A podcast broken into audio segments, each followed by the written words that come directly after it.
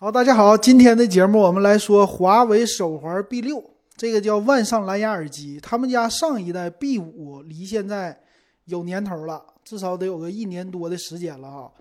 那它这个手环特色是什么呢？手环是商务，而且呢能拿出来当蓝牙耳机，这是它最大的特色。嗯，到现在出来个第六代挺不容易的。我们来看看吧。那这块屏幕。是他们家可以说这里边最具有特色的屏了，它是一个一点五三英寸的 AMOLED 屏。那这个屏呢，它是一百八十八乘四百六的一个像素，就是长四百六，宽一百八十八像素，可以说比较好。而且是一个叫弧线的，就是弧面叫柔性屏，就是弯曲的一个柔性屏。啊，整个的屏幕呢，基本上上边都是一块屏了，一点五三英寸还不错，比上一代说多了非常多。然后最大的特色是什么呢？它是手环、蓝牙耳机二合一。其实我们现在啊，戴什么苹果手表啊这些，你直接拿出耳机 AirPods，直接就可以打电话了。但是呢，华为还要坚信，说我这一代啊非常好用，我必须再给它更新一下。所以它出来的这个 B 六，这个 B 六呢，它是这样的：你从手表在你手环的模式下，哈，当有来电的时候，你可以点接听。点完接听以后，直接把你的手环摘下来，然后放在你的耳朵上。它那个上面呢是自带听筒的，直接就可以用这个耳环接电话，手环接电话不是耳环，所以它叫手环和蓝牙耳机二合一。嗯，这个当年是非常算是非常具有特色的，但是现在看着稍微有一点的呃小小的过时吧。啊，毕竟现在蓝牙耳机用的比较好了啊。它呢用的协议什么的比较新。啊，这次它用的叫麒麟 A 一的芯片，并且搭载的叫蓝牙五点二的协议。哇，蓝牙五点二啊！我们现在说很多的手机都是蓝牙五点一，它这个直接蓝牙五点二了，这确实厉害。然后说呢，蓝牙五点二什么地方啊？他说我穿墙能力强，就是说你这个手环啊，离手机远了也没有问题，哎，直接带着手环就能打电话，这好玩，并且支持叫双麦克的降噪。还什么智能去除背景噪音，啊，这个可玩的卖点还是挺多的。那不知道说华为家的手机的芯片说不给代工了，那这个麒麟的那种小芯片给不给代工啊？这个说不好，我估计是能代工的，因为这种小芯片不需要那种高纳米的技术，普通的纳米一点的也都可以。那我估计是行啊。那它有一个 Type C 的快充功能。它支持呢，充电十分钟，通话四个小时。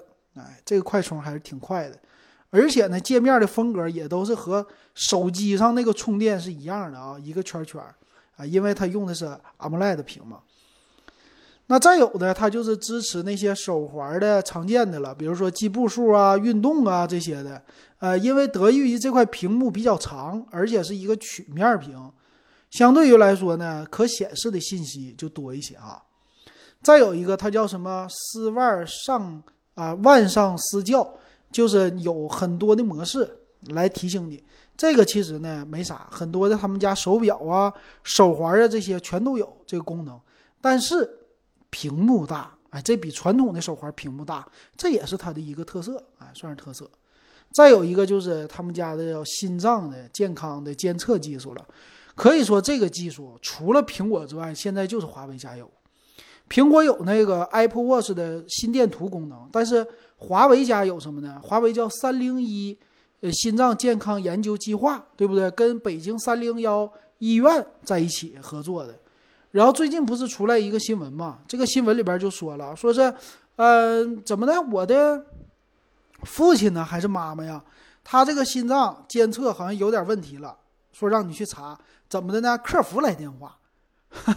他不是说 Apple Watch 提醒你啊，他是客服来电话，告诉你说你你母亲这个心脏啊，我们监测到用户稍微有点问题，你们去检查一下。他这样的话去检查了，检查完说你心脏确实有问题，啊，不知道是怎么玩的，主要是算法哈，挺有意思。啊，这个心脏监测呢，你必须搭配着华为或者荣耀，整个是华为家系列的手机才可以的。就这一点来说，它也是玩生态啊，这一点做得好啊。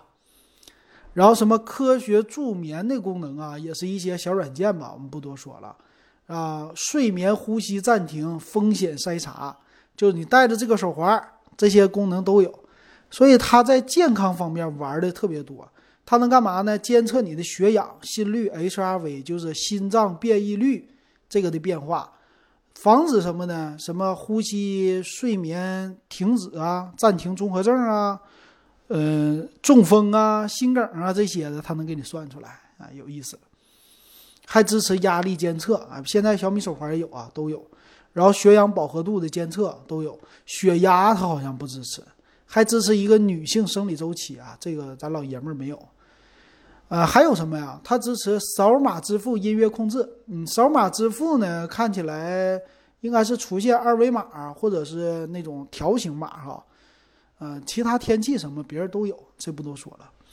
然后再来看一下，它对于手机的支持，说是安卓机它支持的更好。苹果的话呢，有一些功能没有，比如说叫静态心率过低的提醒，苹果没有；心脏早波筛查没有。呃，房颤促塞没有，还有一个呼吸暂停综合症，苹果没有，只有安卓机有啊。苹果很多不支持，什么遥控拍照、电子车保啊，很多都不支持。所以这一点来说，它就是一个安卓手环，你苹果机你就别买了啊。那来看它的详细的参数，详细参数啊，电池用的是一百二十毫安的。